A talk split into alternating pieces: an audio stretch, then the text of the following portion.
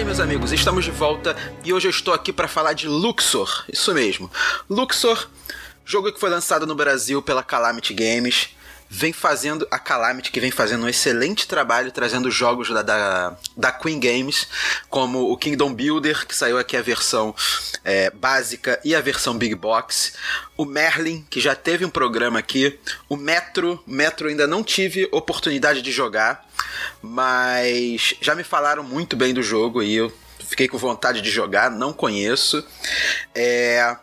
E a Calamity está trazendo também, é... prometendo aí as expansões do Merlin e as expansões também do Luxor, que a gente vai falar aqui hoje sobre ele, tá? E o Luxor, tá? Ele é um jogo que ele foi lançado em 2018 é do designer Rudger Dorn. Rudger Dorn, para quem não conhece, tá? Ele é o mesmo designer do Istanbul, que já saiu aqui no Brasil, do Caruba, que também já saiu aqui no Brasil, e de dois jogos clássicos que eu gosto muito, que é o Goa e o Luiz XIV, ou como a gente chama de brincadeira aqui, o Luiz Chive, para quem conhece aí bem algarismos romanos. Então é o seguinte, cara, o Luxor, ele, ele é um jogo que tem uma complexidade bem baixa, segundo o BGG, tá? Aquela escala do BGG de 1 a 5, o Luxor tá ali em 1.98 de 5, tá? E realmente, ele é um jogo bem simples de se jogar, tá? As mecânicas dele são duas, basicamente, que é gestão de mão e set collection. E é o seguinte, o, o tabuleiro do jogo ele mostra os corredores do templo, do templo de Luxor, os corredores formando uma espiral assim quadrada, né, em volta do tabuleiro. E nós devemos usar as cartas que a gente tem na mão para mover os nossos meeples pelos tiles que formam o caminho da entrada para dentro do templo até a tumba do faraó. Mas mas tem um porém aí. Das cartas da nossa mão, a gente tem cinco cartas na mão.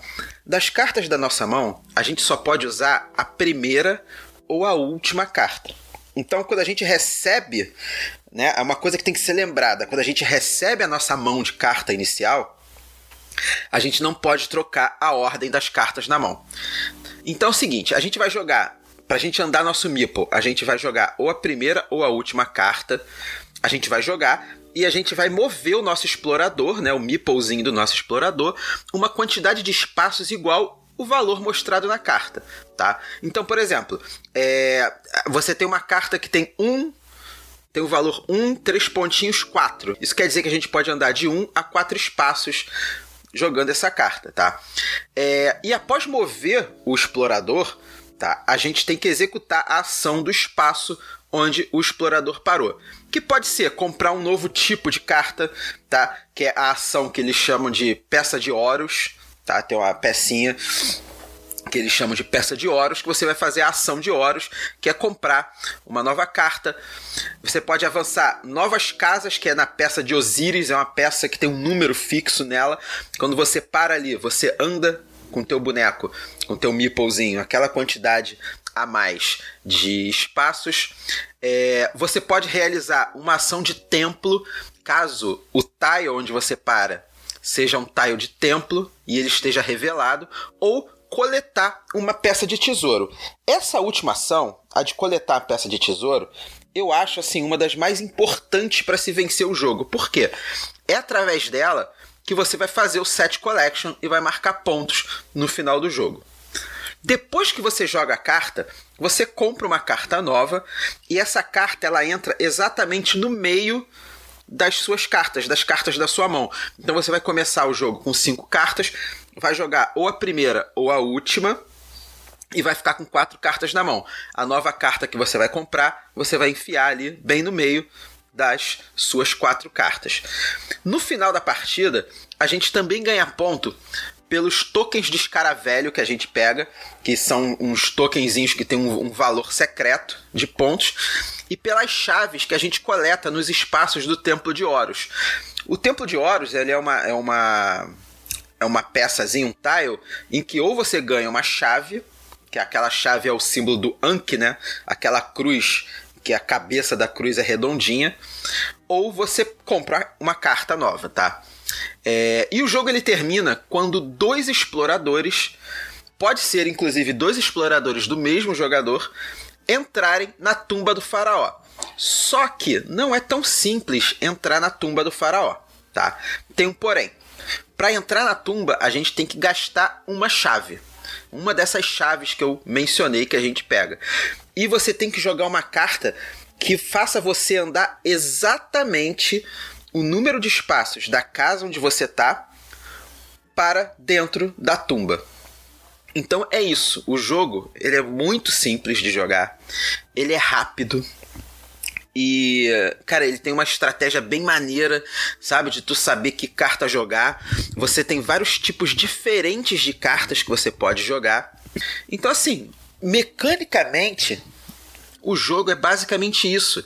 É um jogo de você andar, você andar, fazer ação, comprar tile de, de tesouro para fazer set collection e saber administrar né, o quanto você vai andar com seus exploradores. Por quê? Vou dar um exemplo.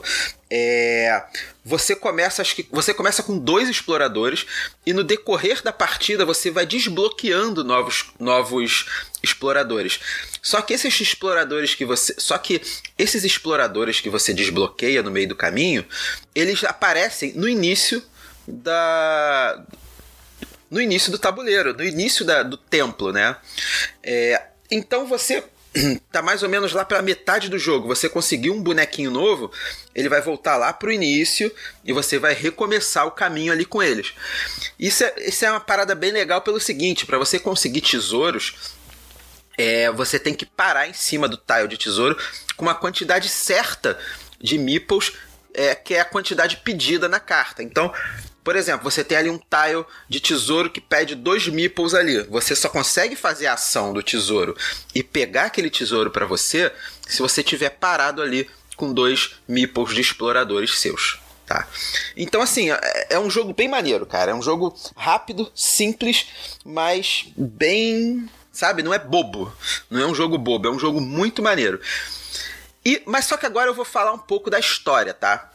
Que, qual é do Luxor, né? Você a gente vê aquele a caixa, o tabuleiro, parece a, a o tabuleiro tem uma, uma exploradora bem no estilo, sei lá, Indiana Jones uh, e uns outros exploradores mais ao fundo assim. Uh, explorando o que parece ser uma tumba, uma pirâmide, né? O Palácio de Luxor, na verdade, não é uma pirâmide, né? O pessoal fala, ah, vamos entrar aqui na pirâmide tá, para explorar, falando do jogo, mas na verdade é um palácio, não é bem uma pirâmide. Tá? Ele foi fundado em 1400 a.C., mais ou menos, na histórica cidade de Tebas. E ele foi construído em adoração aos deuses Ka, Amon, Mut e Kespsikis. E esse templo ele, ele tinha um importante significado para a região, por quê? Ocorria periodicamente o Festival de Opet. O Festival de Opet era uma, uma celebração para trazer fertilidade e boas colheitas para a região, tá? E durante esse festival, uma grande estátua de Amon era levada pelo rio Nilo até o templo de Karnak, para lá ficar junto com a estátua de Mut, que era a cônjuge de Amon. Tá? Então, o, o, o, Festival de Opet era basicamente isso que eu falei. Era um festival anual do Egito, tá? no Egito Antigo, que ocorria em Tebas. Ele ocorria muito durante, ele ocorria muito durante o Novo Reinado, tá? Para quem leu o, o meu review do Amun-Re, você, eu lá eu explico o que era o novo e o velho reinado, né? No, durante o Egito Antigo, você teve dois reinados né, é, de faraós.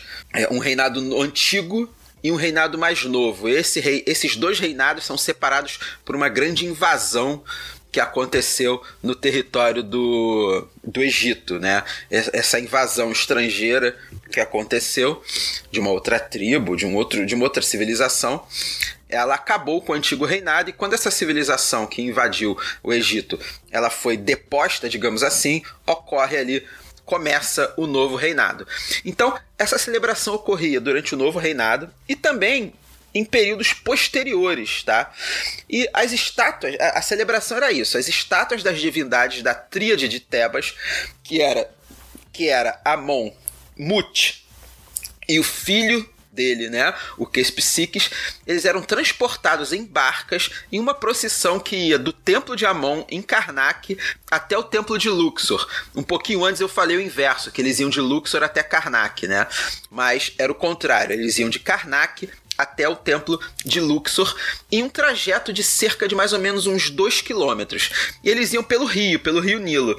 E a grande parada do ritual era o seguinte: era justamente o encontro das duas estátuas de Amon, tá? A estátua de Amon de Karnak e a estátua de Amon de Luxor, tá? E nesse festival, é uma coisa que era recorrente, um tema recorrente desse festival era o renascimento. E esse renascimento, ele era simbolizado pela recoroação do faraó, tá?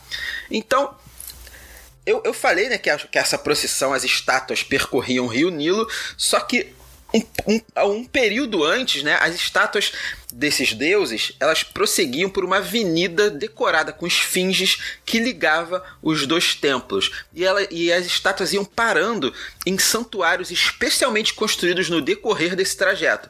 E esses santuários, eles eram, quando as estátuas paravam, né? E até um até antes mesmo das estátuas pararem, ela, esses, esses santuários eram preenchidos com oferendas proporcionadas ao próprio Deus e aos sacerdotes, né? E, e, e no final das cerimônias do templo de que acontecia no templo de Luxor, a estátua e os demais objetos viajavam de volta para Karnak. Então era mais ou menos isso, né, a, a, o festival. Mais tarde foi alterado, né? As estátuas passaram a ser transportadas por barcos, mas mesmo assim as paradas eram respeitadas. As paradas que tinham em vários santuários continuavam sendo respeitadas, porém o trajeto era feito através de barcos pelo rio Nilo. Tá? O rio Nilo que é um grande representante aí da fertilidade para o Egito, né? Bom, se foi um programa bem rápido para falar sobre o Luxor, né? Luxor que é um jogo bem simples de se jogar, tem uma boa dose de estratégia e tem um tema muito legal que é, é, a exploração do Templo de Luxor, que é um dos maiores museus a céu aberto do mundo. O Luxor é, ele tem uma expansão tá? Que a Calamity Games já disse aí que vai trazer para o Brasil. É, ela traz alguns módulos para se adicionar ao jogo, tá?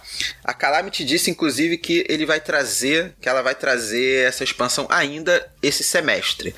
Então, vale falar aqui mais uma vez que os jogos que a Calamity Games está trazendo para o Brasil estão com uma qualidade excelente.